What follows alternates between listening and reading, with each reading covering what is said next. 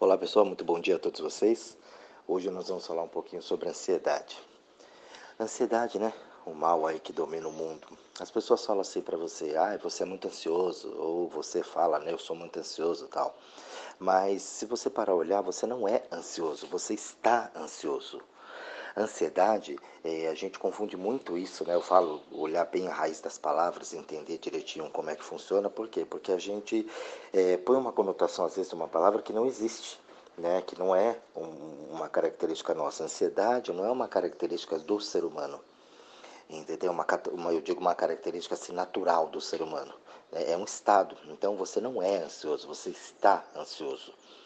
Sempre dou aquele exemplo, né? Você está ansioso quando você, por exemplo, se você não tem água na sua casa. Então você sabe que teve aquele comunicado lá do, do DAI, da sua cidade ou da Sabesp, e olha, vai faltar água tal dia, no período de, de tal hora, tal hora. E vamos supor que esse corte vai acontecer justamente no horário que você está voltando do trabalho. Então, aquele dia que, né, aquele calor, você suou, trabalhou, louco para chegar em casa tomar um banho e você não sabe se tem água lá ou não. Entendeu? Então, isso gera uma ansiedade.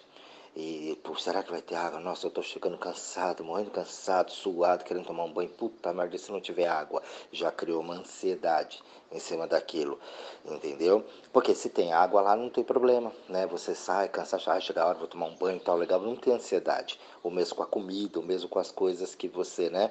Ah, você quer comer alguma coisa. Se não tem nada na sua dispensa, você vai na rua, você tem o dinheiro, vai lá, come, vai numa padaria, num restaurante, não tem problema nenhum. Agora, se você não tem nada na dispensa, você não tem o dinheiro no bolso, gera ansiedade.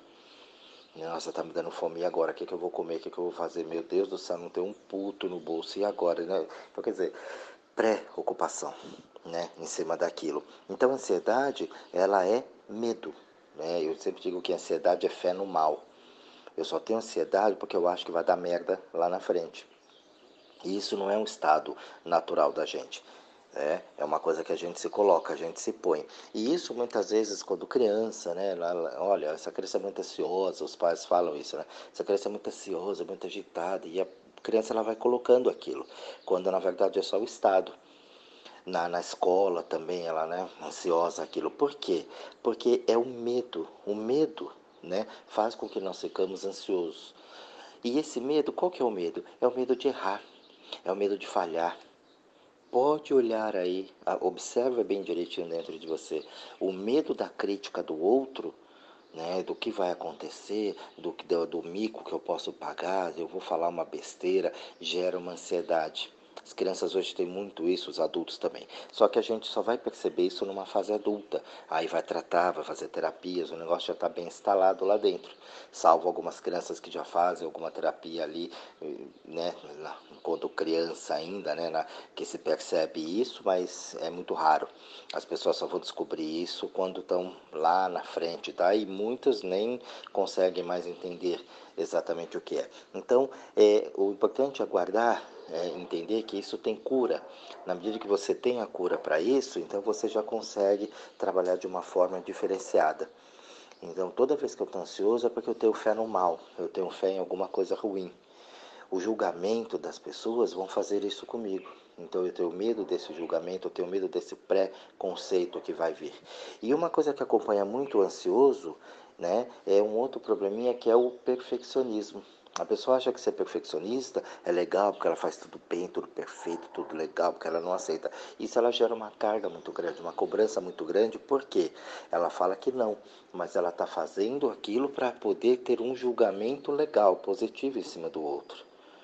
Ela sempre faz aquilo quando ela está perante uma prova no vestibular, perante uma apresentação que ela vai fazer de uma palestra na empresa, de uma palestra na faculdade, ou ela vai fazer alguma apresentação seja lá o que for, para um público em geral, onde ela vai ter um julgamento, vão ter pessoas avaliando o desempenho dela.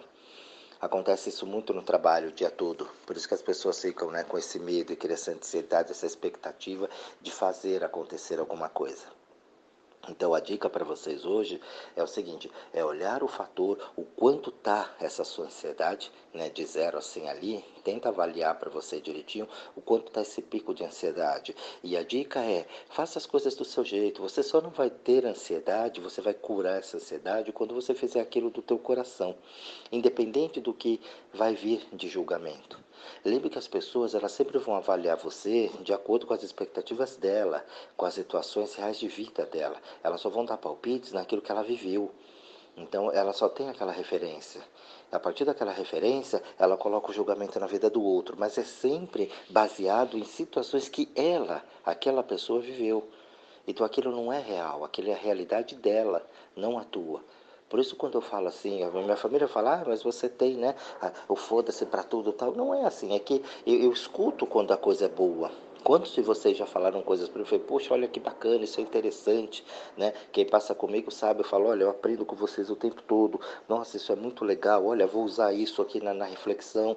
Então, eu escuto aquilo que a pessoa fala que é interessante, mas eu não dou bola para o que as pessoas falam que não é interessante para mim entendeu? Então, quando eu falei aquela época dos quatro Fs, né? Um dos Fs era justamente esse foda-se, porque não posso trazer isso. E na medida que eu dou é, a opinião, que eu dou atenção para essa opinião do outro, eu vou passar a viver uma situação que era dele, que não é a minha. Então, a partir do momento que eu começo a viver a minha vida com a minha força, né, com o meu eu, com o meu coração, olha, eu vou fazer isso aqui, eu vou me permitir fazer. Ah, Jorge, mas e se der errado? Ué, se der errado, eu tento de novo. E se der errado, eu tento de novo. E se eu ver que aquilo não é para mim, eu deixo de mão, eu largo, deixo de lado. Entendeu? Pô, tentei fazer isso aqui, mas isso já vi que não é para mim. Eu vou perceber quando eu tô dentro da coisa. Entendeu? Mas eu não espero a crítica. Por isso que eu falo, não, a gente não pode ter um ouvido para elogio, nem ouvido para crítica. Porque é o mesmo canal. E a partir do momento que você dá o ouvido para elogio, sobe o teu ego, a tua vaidade. E ao mesmo tempo que você dá o ouvido para crítica, rebaixa você. Você tem que ser mais, você tem que fazer melhor, porque você tem que superar a expectativa do outro e dá uma depressão, deprime, joga a gente para baixo. Então, nas duas situações, eu estou refém, por isso que eu não tenho ouvido para elogio e nem para crítica. É, isso é uma, uma técnica muito legal da gente colocar na vida. Faço porque eu gosto, faço porque eu quero. Entendeu? Se não der certo aqui, eu vou para outro lado. Se não der certo ali, eu faço de outro jeito. Se não der certo de jeito nenhum, eu não faço mais isso, eu vou fazer outra coisa. Aquilo que me dá prazer, aquilo que me dá alegria entendeu? Aquilo que vem dentro da minha alma, é o ânimo que eu tenho aqui, a alma, aquilo que eu coloco para fora, entendeu? Mas é do meu ser, aquilo que é bom para mim fazer, o que me dá prazer.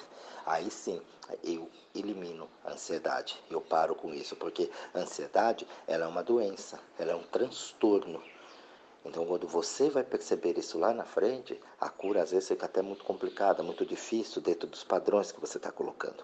Então, se você está percebendo isso, ou nas crianças que estão à tua volta, ou em, com você mesmo, ou com pessoas que estão ali do dia a dia, comece a olhar isso direitinho, né? Comece a explicar para as pessoas: olha, é um estado, você não é, você está. E você está porque você está com medo né? Você tem fé no mal. Começa a tirar essa fé desse mal, de que a coisa vai dar errada, que vai ter um problema, que você vai ter um julgamento, que você tem que se colocar cada vez melhor. Não. Olha para você. Veja se isso está gostoso de fazer. Veja se isso está legal para você fazer. Veja se isso te dá prazer em resolver isso. Aí você vai ver que essa ansiedade ela vai embora rapidinho. Tá bom, pessoal? Espero ter ajudado aí vocês para refletir bastante nesse dia, né? iniciando essa semana agora sem ansiedades, tá bom? Um grande beijo a todos vocês e até o próximo áudio.